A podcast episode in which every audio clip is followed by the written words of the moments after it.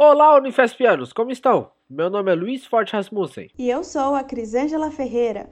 Nós somos alunos de graduação do curso Bacharelado Interdisciplinar em Ciência e Tecnologia do Mar e conversaremos com a professora doutora Tatiana Martelli Mazo, que é graduada em Ciência com habilitação em Química, com mestrado em Química Analítica e doutorado e pós-doutorado em Nanotecnologia.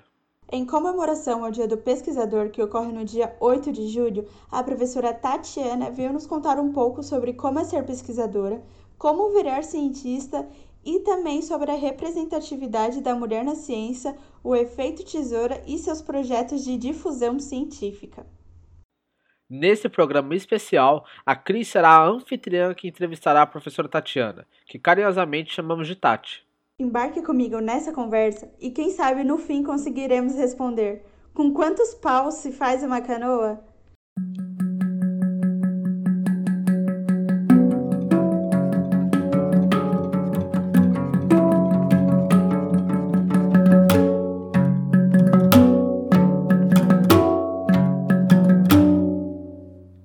Oi, professora, tudo bem? Como tem sido o seu período de isolamento?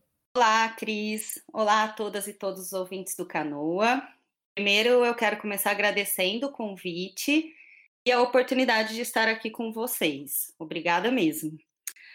Bom, com relação à sua pergunta, Cris, a pandemia ela nos impôs um desafio, né, do isolamento social e com ele como adaptar a rotina que levávamos antes, agora nessa nova realidade assim, para ninguém é uma tarefa fácil, certo?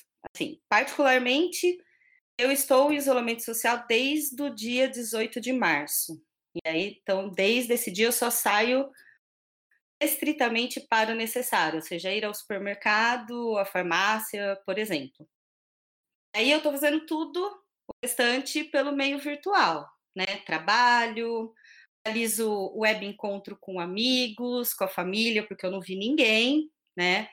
Esse tempo todo. E aí, para matar a saudade, a gente faz happy hour via online. Eu tenho tentado manter uma rotina de exercícios físicos, com acompanhamento profissional, tudo online, tem ajudado muito.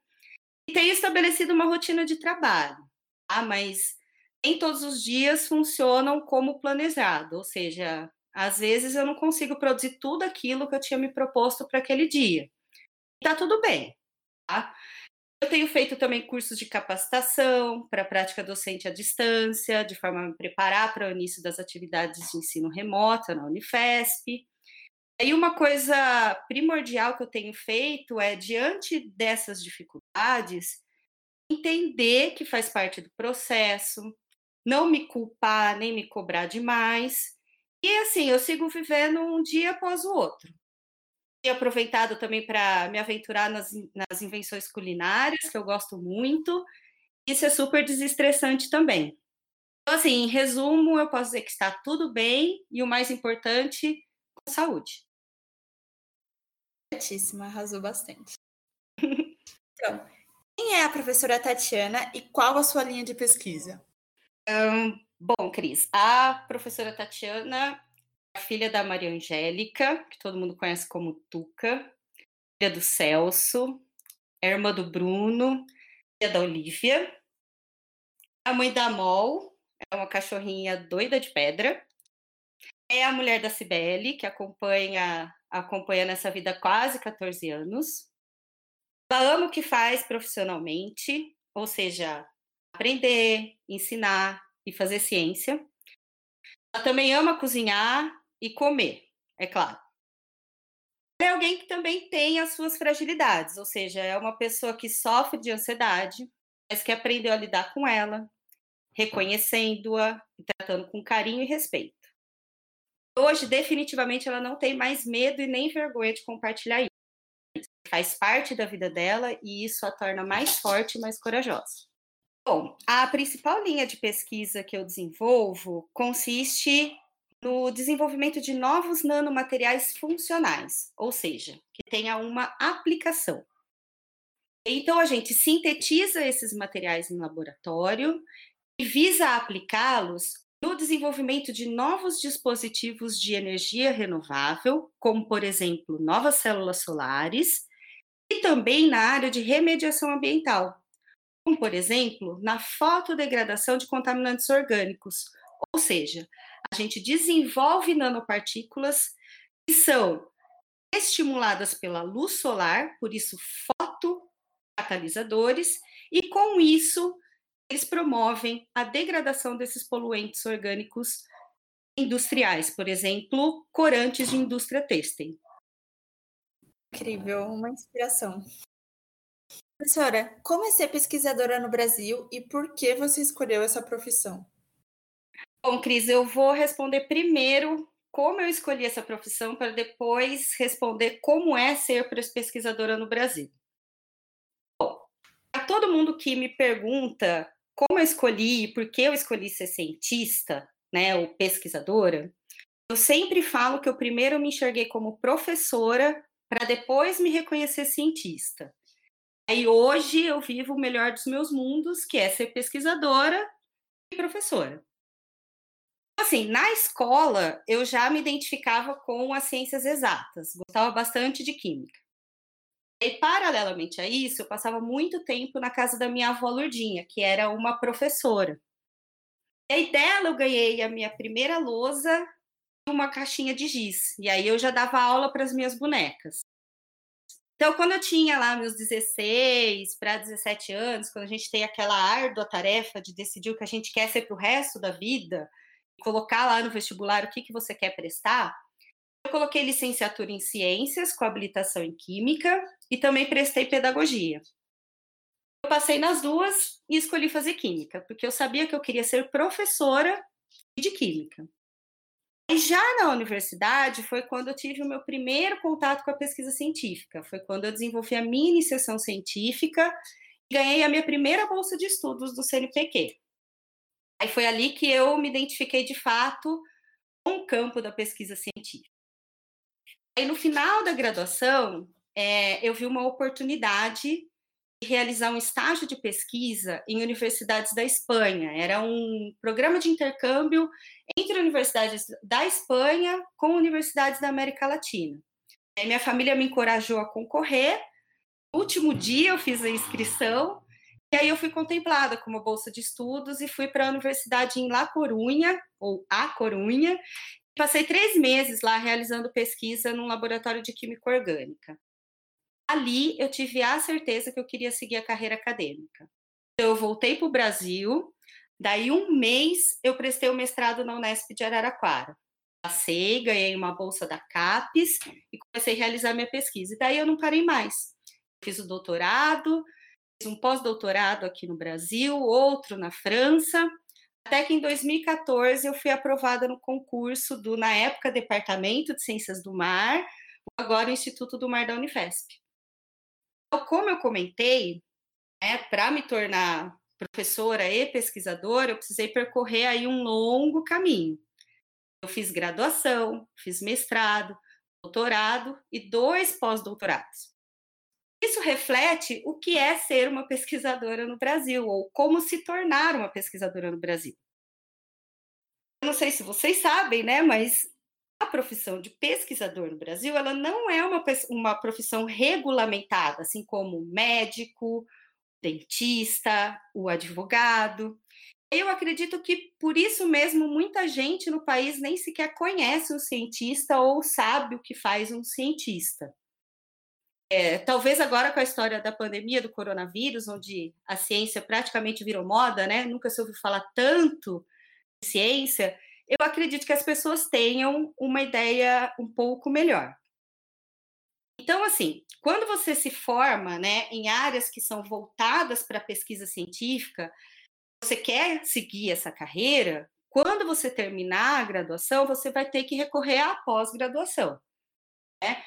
Por quê? Porque, como eu falei, a profissão de pesquisador ela não é uma profissão regulamentada. Tem sim, de fato, alguns institutos de pesquisa, como por exemplo o INCA, a Embrapa, a Fiocruz, oferecem emprego para pesquisadores, mas tudo através de concurso público. O setor privado, por exemplo, as empresas, somente aquelas que realizam pesquisa e desenvolvimento, que no Brasil não são muitas, oferecem cargos para pesquisadores. Mas, muitas vezes, para você conseguir esses cargos, seja nesses institutos de pesquisa ou na iniciativa privada, é exigido o título de doutor. E a outra possibilidade de emprego para um pesquisador no país é como professor universitário, que é o meu caso. É, eu sou professora universitária. E nesse caso, também só é acessível, por exemplo, a você ser pesquisador numa universidade pública, onde majoritariamente as pesquisas são realizadas no país, é por intermédio de concurso público, e hoje, essencialmente, é restrito a quem tem título de doutor. Então, é isso. Para ser pesquisador no país, você precisa começar lá no mestrado, seguir no doutorado e realizar também um pós-doutorado. Que eu falo isso? Porque você acha que, nossa, quando eu terminar o doutorado UF, eu vou conseguir o meu emprego, vou poder prestar esses concursos, concorrer a essas vagas. Mas, infelizmente, às vezes não é assim. Você não consegue logo em seguida que você termina o seu doutorado. E aí você precisa recorrer ao pós-doutorado. Às vezes você faz um, dois, cinco anos de pós-doutorado até conseguir o teu sonhado cargo de pesquisador. Aí, ok, você consegue, você se torna uma pesquisadora. Aí vem outros desafios. Para você conseguir realizar a sua pesquisa, você precisa de financiamento. Aí você começa a concorrer aos editais de verbas nas agências de fomento. É uma jornada nada fácil e nada simples. E aí a gente entra numa outra questão. É fato, né, sabido, notório, a gente vem sofrendo nos últimos anos com os cortes paulatinos e cada vez superiores de financiamento à pesquisa e a bolsas de pesquisa, ou seja, a salários dos pesquisadores. Então, é, está mesmo cada vez mais difícil a gente conseguir estruturar um laboratório de pesquisa, mantê-lo em funcionamento, porque você precisa comprar insumos, e também manter os recursos humanos trabalhando, uma vez que o número de bolsas de pesquisa sendo constantemente diminuído. Né?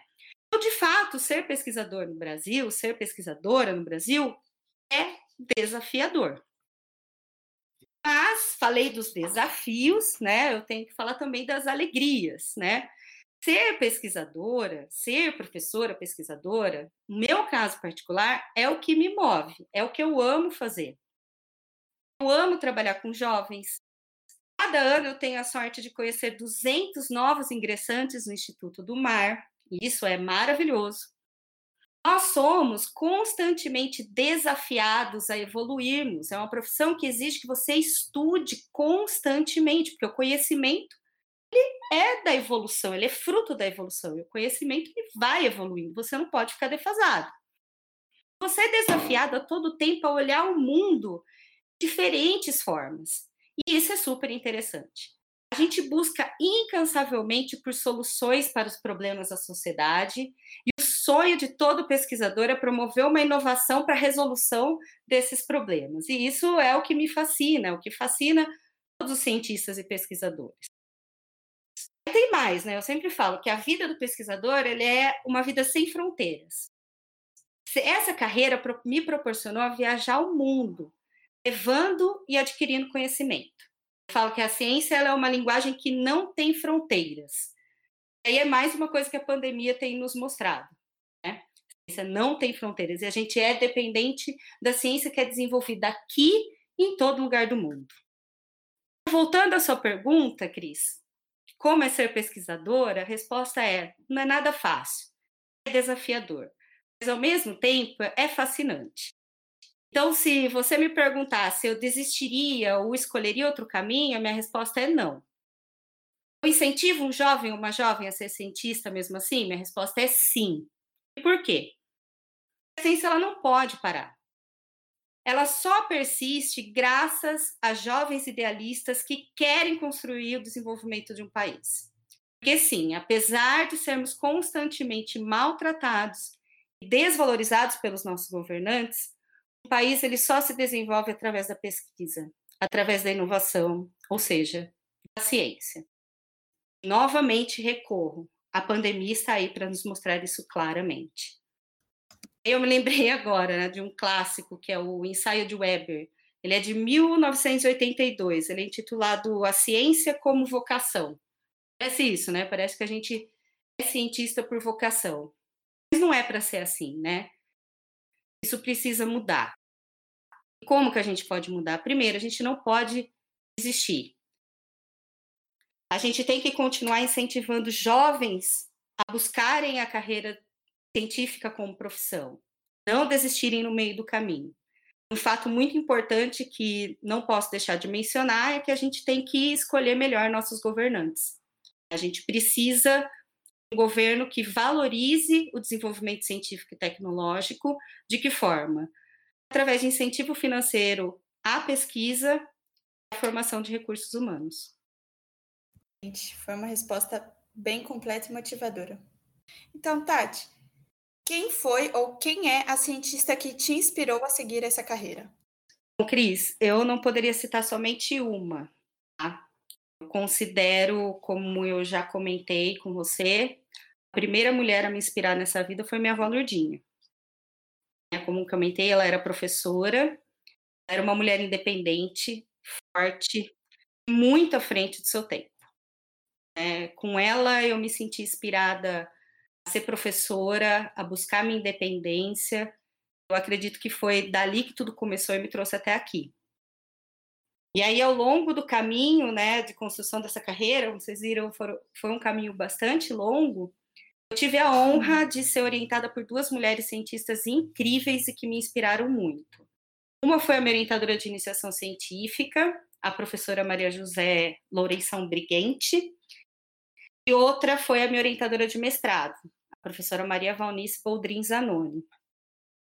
E aí, nessa jornada, além dessas duas mulheres incríveis que foram minha, as minhas orientadoras, né, eu tive a honra de, de bancada, de trabalhar com mulheres cientistas incríveis que também me inspiram. No Instituto do Mar, tenho ali várias colegas e amigas que me inspiram diariamente. Agora, se eu for citar alguém, uma cientista que marcou a história da ciência no mundo, eu sempre recorro a Marie Curie. Ela é uma mulher que ela estudou na Sorbonne numa época em que a mulher não era nem um pouco valorizada nesse, nesse ambiente. Ela foi a primeira mulher a obter o título de doutora na França, não só a única mulher, como a única pessoa a ganhar dois prêmios Nobel. E tem uma frase dela que que retrata tudo aquilo que eu falei, né? Ela disse assim, né? É, eu fui ensinada que o caminho do progresso não é rápido e nem fácil. É exemplo dela e de tantas outras, de fato, não é rápido nem fácil, mas a gente não pode desistir. Agora um assunto sério. Existe um fenômeno social que associa a ciência como uma carreira historicamente masculina. Logo, ela é carregada de várias características e adjetivos. O que você tem a dizer sobre os estereótipos de cientistas para os ouvintes do Canoa? Pois é, Cris, esse é um assunto importante, relevante, e aí existem várias evidências científicas que comprovam isso, né, de que existe um estereótipo mais masculino para a carreira científica. Né? Eu vou começar contando ah, de um estudo que foi realizado lá em 1957, foi publicado na revista Science, foi considerado um estudo pioneiro sobre a representação do cientista, foi realizado entre adolescentes nos Estados Unidos. O resultado desse estudo mostrou que a imagem que esses adolescentes tinham de um cientista era de um homem branco, vestido de jaleco e que trabalhava num laboratório. Mas aí, né, os ouvintes e as ouvintes podem estar pensando: ah, mas isso foi há muito tempo, né? Foi lá em 1957 o mundo evoluiu, nós mudamos. E aí eu pergunto, será? Bom, nessa mesma linha, tem pesquisas mais recentes né, que foram realizadas daí em diferentes locais do mundo e para diferentes públicos. E agora, crianças, jovens e adultos. Essas pesquisas também identificaram o mesmo estereótipo do profissional da ciência, ou seja, um homem branco, vestido de jaleco e que trabalha no laboratório. E aí fica a pergunta: por que disso? É? por que, que é esse o estereótipo que mais vem à mente de todos quando a gente pergunta como é o cientista? Eu acredito que simplesmente porque a história das mulheres cientistas ela não é contada. Quando você pergunta para uma criança, um jovem ou um adulto, quantas cientistas mulheres você conhece? Ou não vem nenhuma resposta, ou com muita sorte alguém cita a Marie Curie, porque ela é a mais conhecida. Então, quando a gente olha assim para a história da evolução da humanidade, chega a dar a impressão de que as mulheres elas não contribuíram com nada para o desenvolvimento da sociedade como ela está. A gente sabe que isso não é verdade. Tem muitas mulheres que contribuíram e muito para o desenvolvimento científico, para o desenvolvimento social, para o desenvolvimento tecnológico. Então, a gente precisa mudar esse paradigma, né? Desconstruir esse estereótipo para isso a gente precisa contar, a gente precisa dar visibilidade a essas histórias. Porque é o que eu sempre falo, a representatividade é tudo. Principalmente para as crianças e jovens. Essas meninas, elas precisam é, se sentir representadas nos campo, no campo da ciência. E assim, em todas as áreas, principalmente de exatas, né, onde majoritariamente é reconhecido como um campo masculino. Né? As mulheres são tão inteligentes para fazer, é, prestar cursos de exatas, para ser engenheiras, enfim, existe sim é, é, esse problema. E tem um, um, um, fator muito importante que leva a, a esse cenário, né, que é o que eu chamo do desestímulo desde a primeira infância.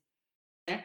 Existem estudos que comprovam isso. O, o mais recente estudo ele foi realizado nos Estados Unidos em 2017 e também foi publicado na Science, né? A Science é uma das revistas mais conceituadas no mundo. E o título desse estudo era Os estereótipos de gênero sobre a capacidade intelectual emergem cedo e influenciam os interesses das crianças. Como que foi feito esse estudo?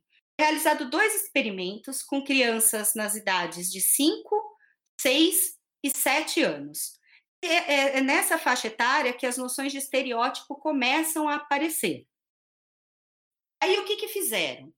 Na primeira fase, na primeira etapa do estudo, contaram uma história para essas crianças, nessas três idades, sem revelar o gênero do personagem, e contaram essa história como se esse personagem fosse uma pessoa extremamente inteligente.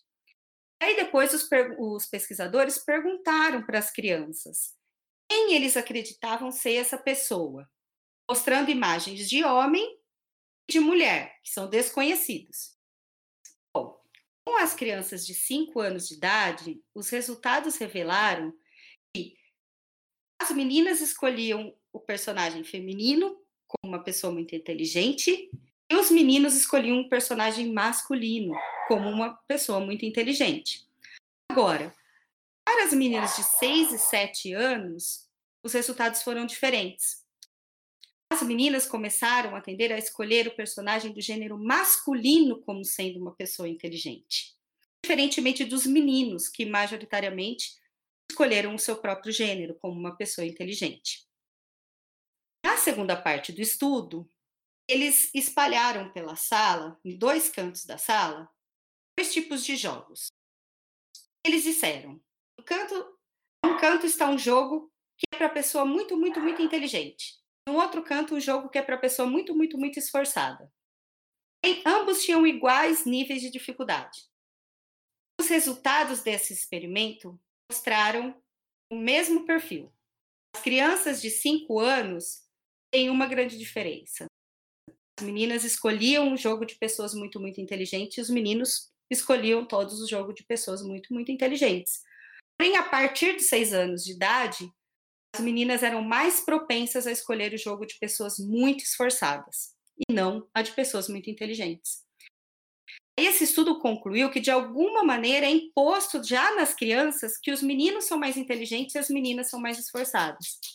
De fato, existe um fator cultural que insiste em estabelecer um lugar de que o menino é mais inteligente e a menina é mais esforçada. Tem também um fator cultural que insiste em estabelecer qual que é o lugar de menino, qual que é o lugar de menina, qual que é a carreira de menino, qual que é a carreira para as meninas.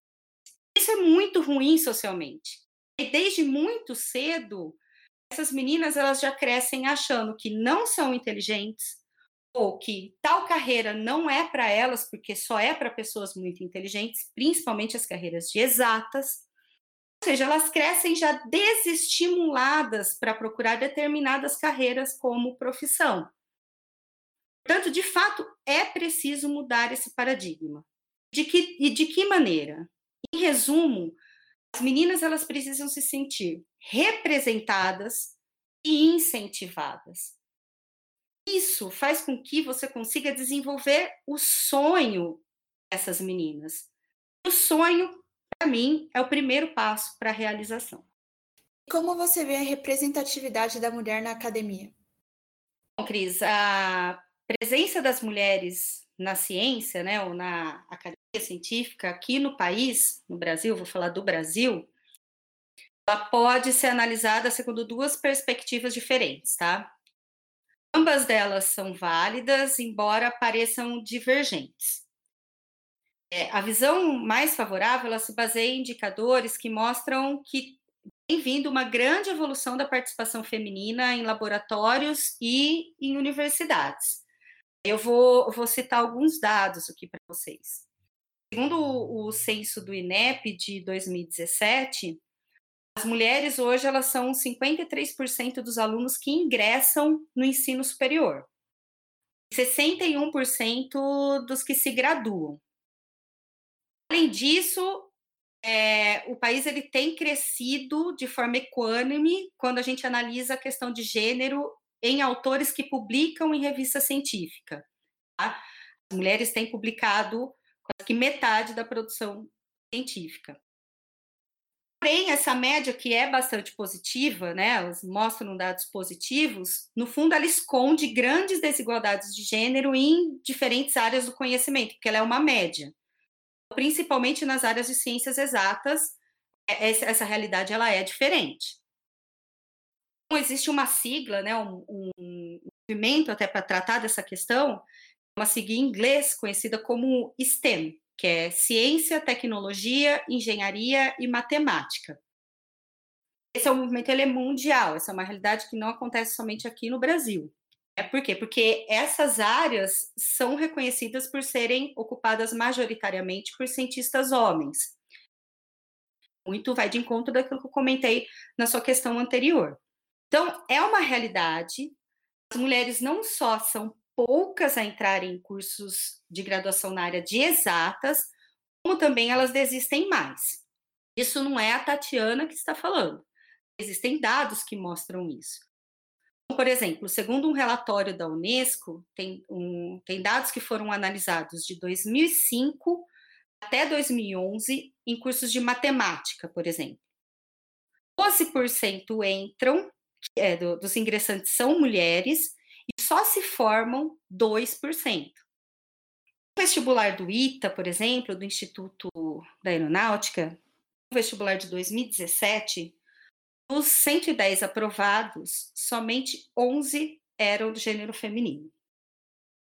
O mesmo estudo que mostra que as mulheres hoje são 53% dos alunos que ingressam no ensino superior, quando a gente olha para o curso, por exemplo, de engenharia mecânica, a participação feminina é 10,2%. Na engenharia elétrica, 13,1%. Na engenharia civil, pouco melhor, 30,3%. Além disso, é fato que as mulheres cientistas seguem em desvantagem na hora de ocupar cargos de maior poder, seja nas universidades, nas empresas, nas instituições de pesquisa e nas agências de fomento. Então, o que, que a realidade nos mostra? O que, que esses dados nos mostram? A gente tem um avanço na representatividade, no ingresso de mulheres nas universidades, tem um grande número de mulheres que se formam, né, maior do que os homens, são 62%. Bem, quando a gente vai para o recorte das áreas exatas, por exemplo, a realidade é outra. E quando a gente olha para os cargos de maior poder, a gente ainda é mais subrepresentadas. É verdade, isso é conhecido como efeito tesoura, não é? Você pode falar mais sobre isso?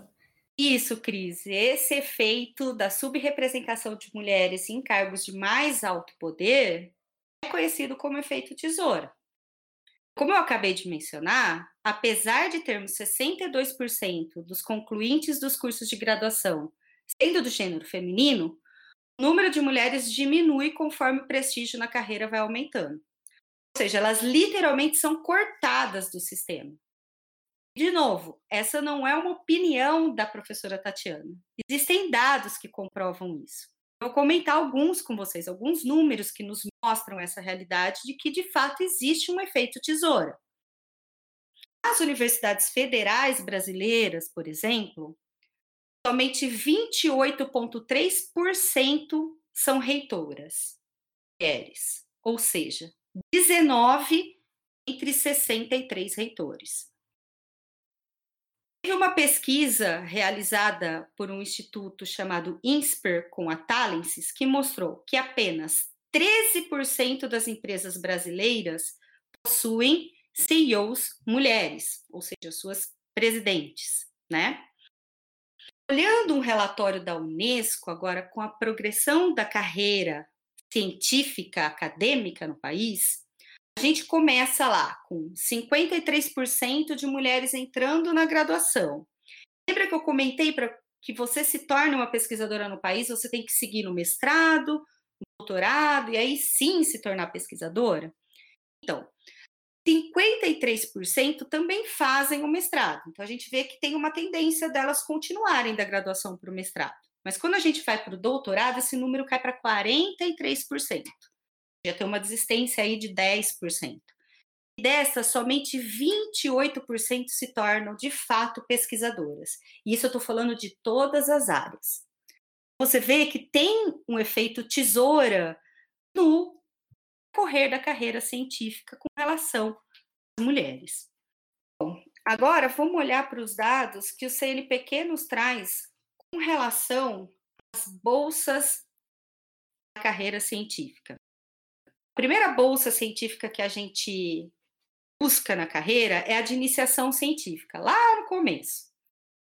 Os dados do CNPq nos mostram que 59% dessas bolsas pertencem hoje a pessoas do gênero feminino. Veja, nós somos maioria aí.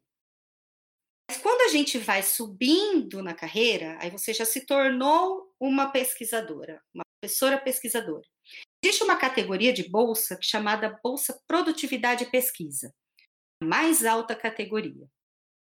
Nessa categoria, somente 36% englobam mulheres. E dentro desse grupo existem subcategorias, que existe uma bolsa que é chamada bolsa PQ1A, a mais alta. Nessa mais alta categoria, somente 24,6% são mulheres. Então a gente sai de 59 24,6%. Então, vejam, são mais números que nos mostram que de fato existe um efeito. As mulheres estão sumindo desse sistema. Quando a gente olha, por exemplo, a Academia Brasileira de Ciência, que aí é o top da carreira, quando você se torna um membro da Academia Brasileira de Ciência. Essa é uma instituição que ela tem 103 anos de idade. Acreditem, ela nunca teve uma mulher na sua presidência. Ela é constituída hoje por 518 membros e somente 14% são mulheres. De novo, estou falando de todas as áreas. Agora vamos fazer um recorte. Melhor cenário é a área de biológicas. Uma representação do gênero feminino de 25% das cadeiras. Agora vamos olhar a física. 4%. O pior dos cenários é nas engenharias onde contabilizam somente 2,5% dos pesquisadores, ou seja, apenas 10 membros. E eu sempre brinco: se elas forem fazer uma confraternização, duas mesas são suficientes. Então vejam, eu mostrei vários números aqui que mostram que de fato existe o efeito tesoura. Isso não é o mimimi, isso não é vitimismo, não é achismo são dados, né? E os dados eles não mentem. Aí a gente pode pensar em vários fatores que determinam esse efeito tesoura. Né? Alguns deles, por exemplo, eu já comentei um pouco, né? que é o desestímulo. Começa nas escolas, começa na família, na sociedade que impõe o lugar de menina e menino. Tem a questão da maternidade, do cuidado do lar, ou seja, existe sim uma divisão desigual dos cuidados com os filhos e com a casa, e normalmente a mulher é sobrecarregada. Inclusive, saiu um estudo recente do, do projeto Parenting Science, que é conhecido Pais na Ciência, resolveu mensurar quais são os impactos da pandemia na vida acadêmica dos cientistas brasileiros.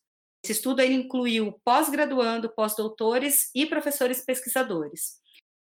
Ele visou avaliar quais são as disparidades de gênero que, que, que seriam encontradas nesse cenário da pandemia. Alguns resultados preliminares que já foram disponibilizados, eles mostraram que 52% das mulheres com filhos não conseguiram concluir suas pesquisas, enquanto que no universo masculino somente 38%. Essa pesquisa ela atingiu, no momento, 2 mil acadêmicos. O impacto disso tudo vai ser levado por anos na vida dessas mulheres e vai atingir toda uma geração. Porque o fato delas estarem publicando menos vai impactar diretamente na carreira delas. Porque os concursos, as agências de fomento vão continuar exigindo alto níveis de, de produção, ou seja, de publicações. Então, infelizmente, elas vão levar né, é, é, esse impacto ao longo da carreira.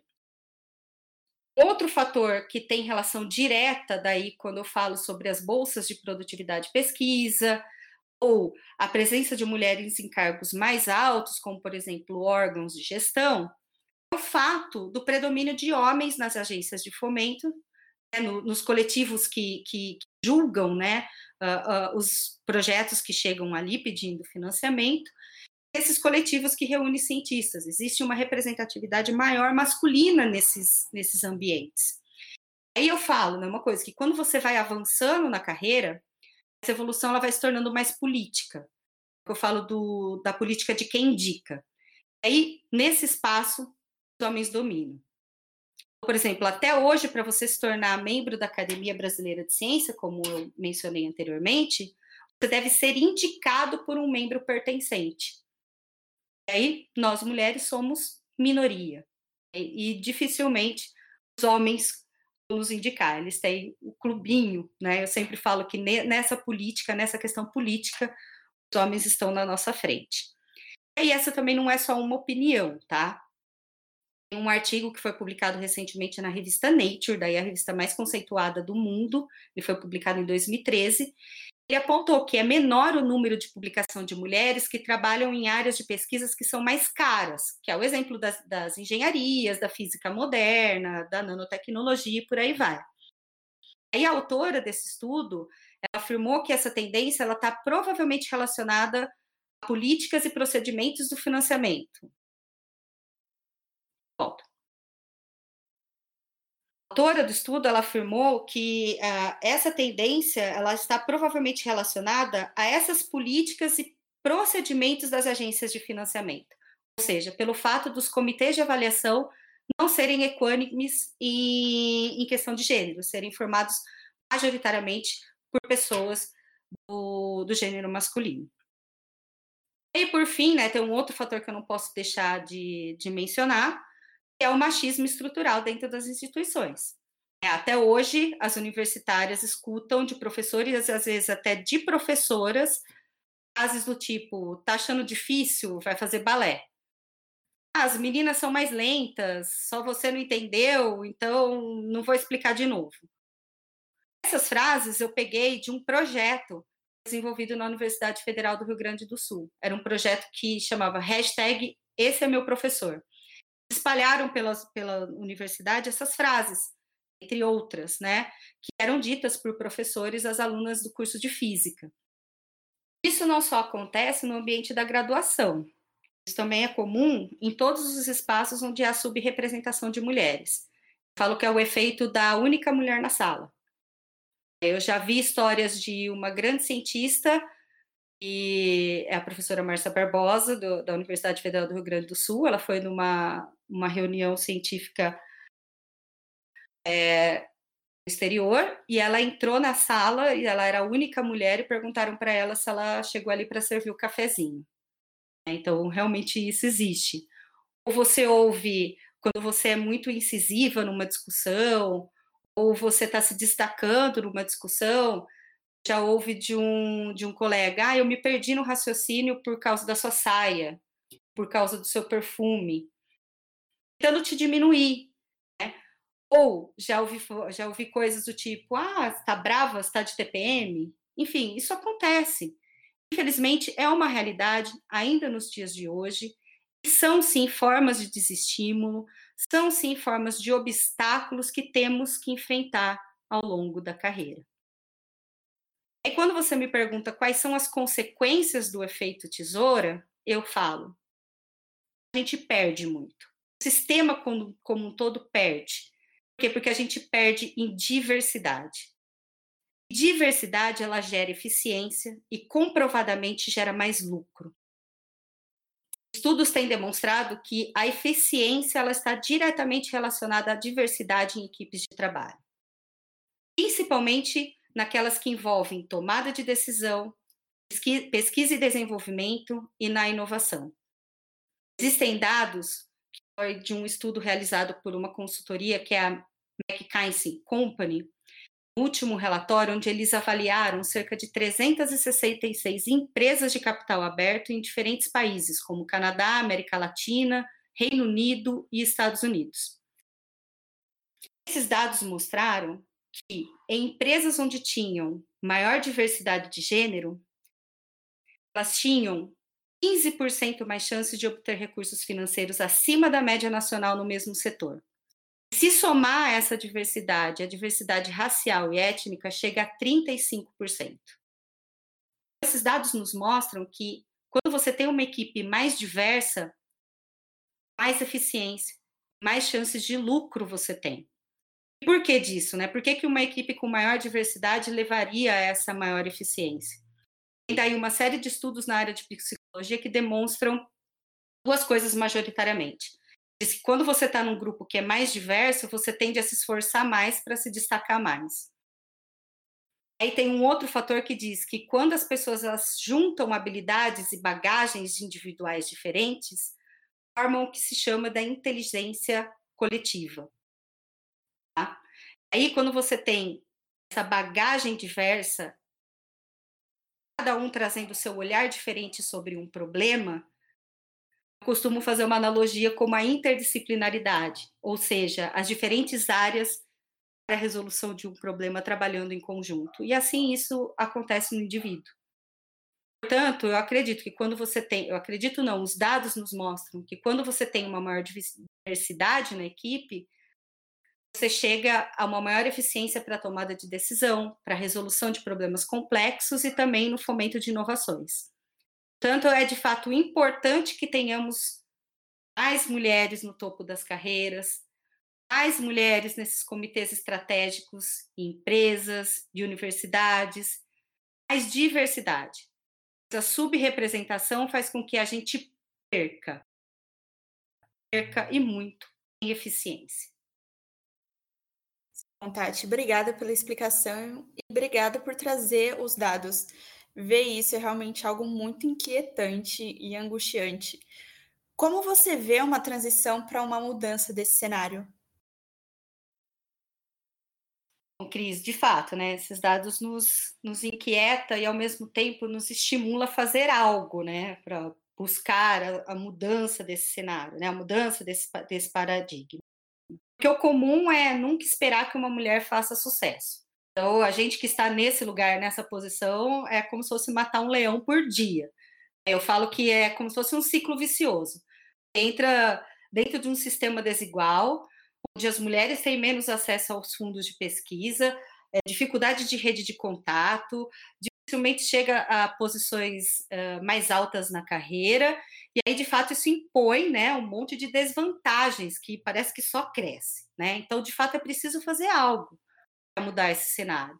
É, eu falo que a gente precisa começar a pensar em construir e desenvolver o mundo a partir de eficiência. E como a gente já conversou, para ter eficiência é preciso diversidade. Né? A gente precisa de pessoas diferentes trabalhando juntas. Então, para isso, é preciso ter equidade, né? Ou seja, o que, que essa palavra nos mostra? Que é preciso ter igualdade de oportunidades, independente do gênero, da raça, né? E eu vejo alguns caminhos possíveis. Primeiro, é exatamente isso que a gente está fazendo agora.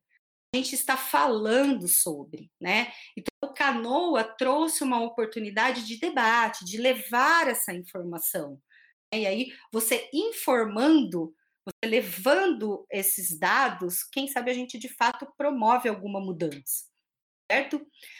Eu falo sempre que é preciso fomentar de forma igual, equânime, o acesso ao conhecimento e a sua prática em todas as áreas do conhecimento. Tem que ter uma área que é para menina, uma área que é para menino. Né? Todos somos capazes de trabalhar em qualquer uma das áreas que a gente escolher para a vida. Eu digo também que é preciso criar espaços de produção e estímulo em diferentes, diferentes lugares, a começar na família, nas escolas. A gente precisa mudar essa questão cultural. Também precisamos promover ações para estimular, inspirar meninas e jovens para a carreira científica em todas as áreas. Também é preciso estimular e incentivar a permanência daquelas que escolheram carre essa carreira, né? A não desistirem no meio do caminho, mesmo diante de tantos, tantos obstáculos. Quem sabe a gente acaba com o efeito tesoura e com o fenômeno da única mulher na sala, né? Eu também falo que é preciso que as empresas invistam em políticas internas de inclusão de diversidade. Ah, e aí para tudo, não só de gênero, né? E também políticas internas de equidade de salário, porque tem uma outra questão, né? Existem mulheres, existem casos de mulheres que ocupam cargos de mesma responsabilidade que os homens, porém ganham menores salários. Essa também é uma questão que precisa ser levada em pauta. Aí eu vou parafrasear a, Abigail Stewart, que em 2018 ela disse o seguinte: o sistema acadêmico ele foi desenhado por homens para homens. O que não foi construído aqui foram as coisas que as mulheres precisam. Então eu digo, precisamos construí-las e não desistir disso. Você conduz vários projetos de extensão e sabemos que um deles é o Maré de Ciência. Pode nos contar um pouco sobre o Maré de Ciência no contexto de motivar meninas para a pesquisa e sobre mulheres nas ciências do mar, que você tem organizado desde 2018 e como eles funcionam? É isso, Cris. Eu participo na Unifesp de diferentes projetos de extensão. Aí, como você citou, um deles é o Maré de Ciência. Hoje, o Maré de Ciência ele já é um programa, é um programa que integra ensino, pesquisa e extensão onde a gente promove diferentes ações e nessas ações a gente tenta mostrar sempre que a ciência ela está presente no nosso cotidiano, nas nossas vidas, e o conhecimento científico é o caminho para transformar a sociedade numa sociedade melhor. Hoje, para isso, a gente tem quatro projetos no programa Maré de Ciência. É o Na Comunidade, o Ciência Cidadã, com a Escola e o Mulheres na Ciência.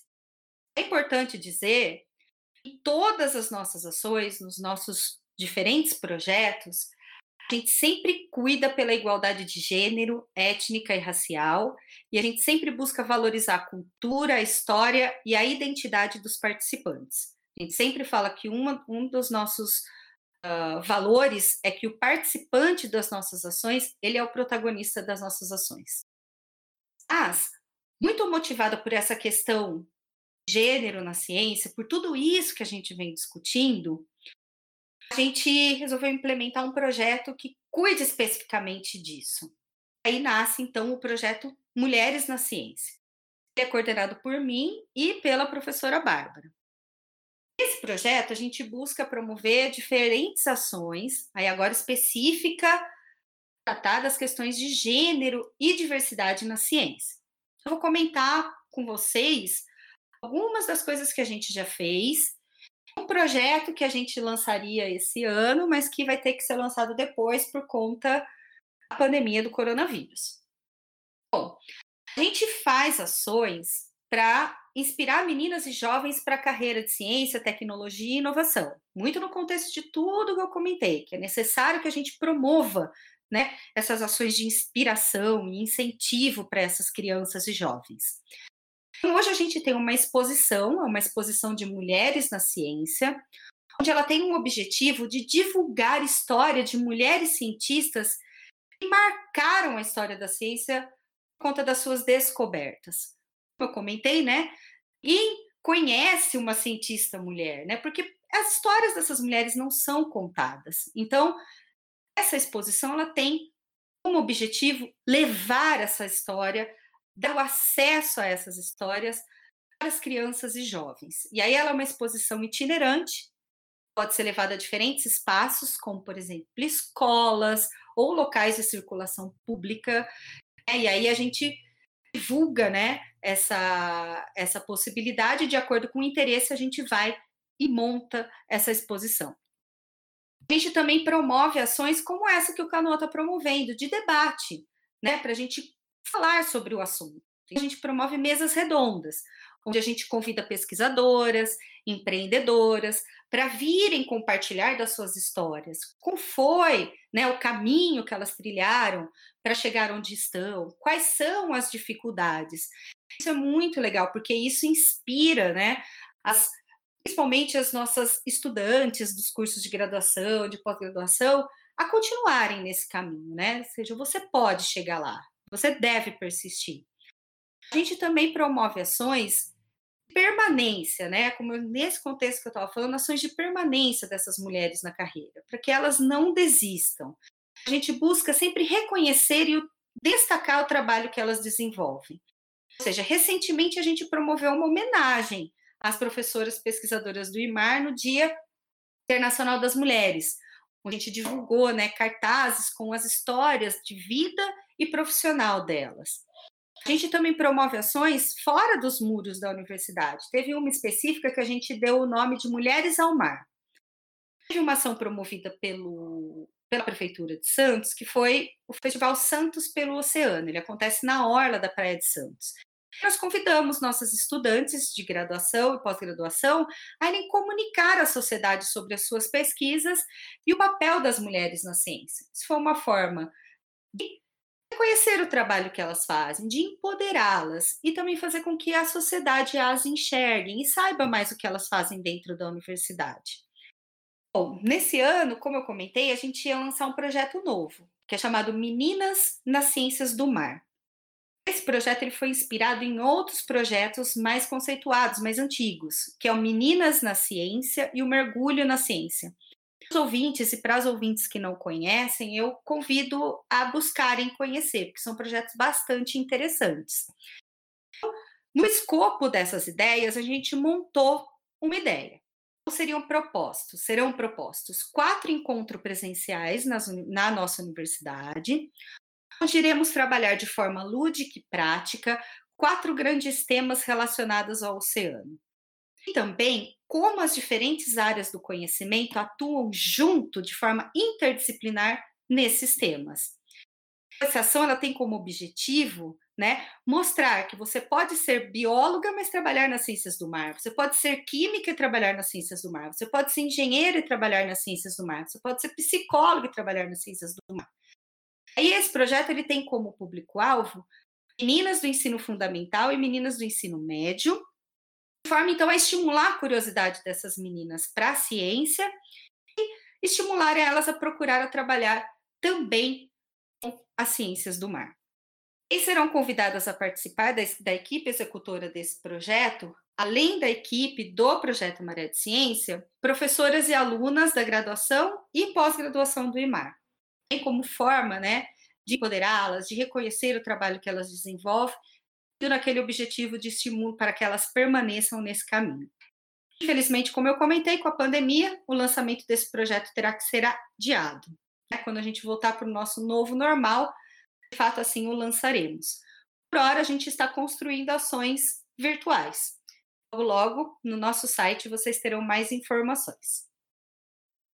Então, professora, além desses projetos que você falou, existe algum outro em andamento? E se algum aluno do BICT quisesse entrar em contato com você, por onde ele conseguiria?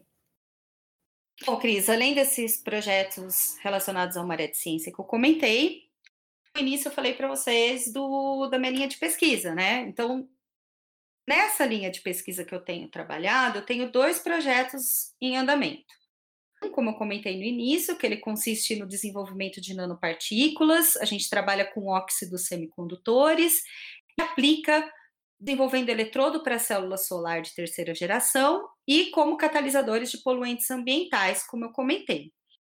Eu tenho um outro projeto de pesquisa que eu desenvolvo em parceria com o professor Juan Alba. A gente está estudando o potencial biotecnológico de microalgas diatomáceas o professor Rualga ele cultiva as microalgas e nós extraímos a parte inorgânica da, dessas microalgas, ou seja, o exoesqueleto dela que é formada de biosílica. Essa biosílica é um material nanoporoso e ele tem potencial de aplicação em nanotecnologia. A gente está desenvolvendo eletrodos para células solares à base dessa biosílica e também fazendo compósitos dessa biosílica com nanopartículas desses óxidos que a gente sintetiza. Basicamente é isso que a gente tem feito no nosso laboratório de pesquisa. Quem quiser saber mais desse projeto, ou tem interesse em trabalhar em alguns projetos que eu desenvolvo, pode me mandar um e-mail. O e-mail é o tatiana.maso, com dois es, arroba unifesp.br. Para saber mais do projeto do programa Maré de Ciência, você pode acessar o www.maredciencia.com.br ou também procurar o projeto nas redes sociais. Nós temos uma página no Facebook, Maré de Ciência, e também uma página no Instagram, o arroba Maré de Ciência. A gente ficará muito feliz com o seu acesso e eu fico à disposição para maiores informações. Bom, Tati, muito obrigada pelo seu tempo, por todo o seu discurso, obrigada por tudo que você falou, pelos dados. Foi realmente uma honra ter essa conversa com você. Eu achei tudo que você falou muito completo, bem didático. Muito obrigado mesmo pela sua participação no Canova. Eu espero ver você de novo por aqui. Mas então, Tati, com quantos paus se faz uma canoa? O Cris, equipe do Canoa, Luiz, professora Gislene, professor Vinícius, eu quem agradeço a oportunidade. A oportunidade de trazer esse tema tão importante, tão relevante. Como eu comentei na nossa conversa, a gente tem que levar a informação, né? Levando a informação, quem sabe de fato a gente promove alguma transformação. Muito obrigada, a honra é toda minha e eu sempre estarei à disposição quando vocês acharem que eu posso contribuir de alguma maneira. Agora, respondendo a sua pergunta, com quantos paus se faz uma canoa? Bom, Cris, essa não é uma pergunta muito fácil. Pensando em tudo que a gente conversou, eu diria que com quatro. Tá? Esses quatro são formados pela letra E: evidência, eficiência, equidade, empatia. Precisamos deixar de lado os achismos, discutir com base em evidência científica. Precisamos construir um mundo pautado na eficiência. Para isso, é preciso equidade. E, por fim, é necessário costurar tudo isso com empatia. Ou seja, colocar no lugar do outro, entender que não, nem todos têm a mesma oportunidade. As evidências nos mostraram isso, né? Portanto, lutar por elas não é vitimismo nem mimimi. É isso então. Obrigada, Tati. Tchau, até a próxima. Tchau, Cris. Eu quem agradeço. Até a próxima. Um beijo.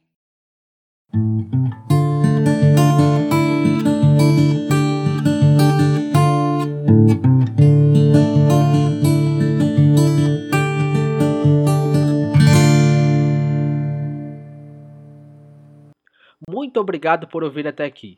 Todos os artigos científicos com os dados citados pela professora Tatiana serão disponibilizados em um link na descrição desse episódio. Fiquem bem e até a próxima!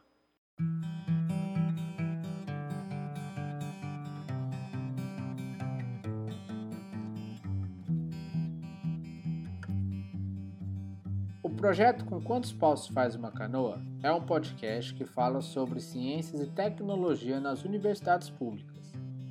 O conteúdo e o formato foram idealizados por integrantes do Instituto do Mar da Unifesp, sob a coordenação da professora Gislene Torrente Vilara, e é um projeto de extensão em parceria com o Núcleo Rádio Silva. Entre em contato pelo endereço canoaunifesp.gmail.com ou pelo Instagram canoa Unifesp. Você pode nos ouvir no site da radiosilva.org, no Spotify ou na sua plataforma de podcasts favorita.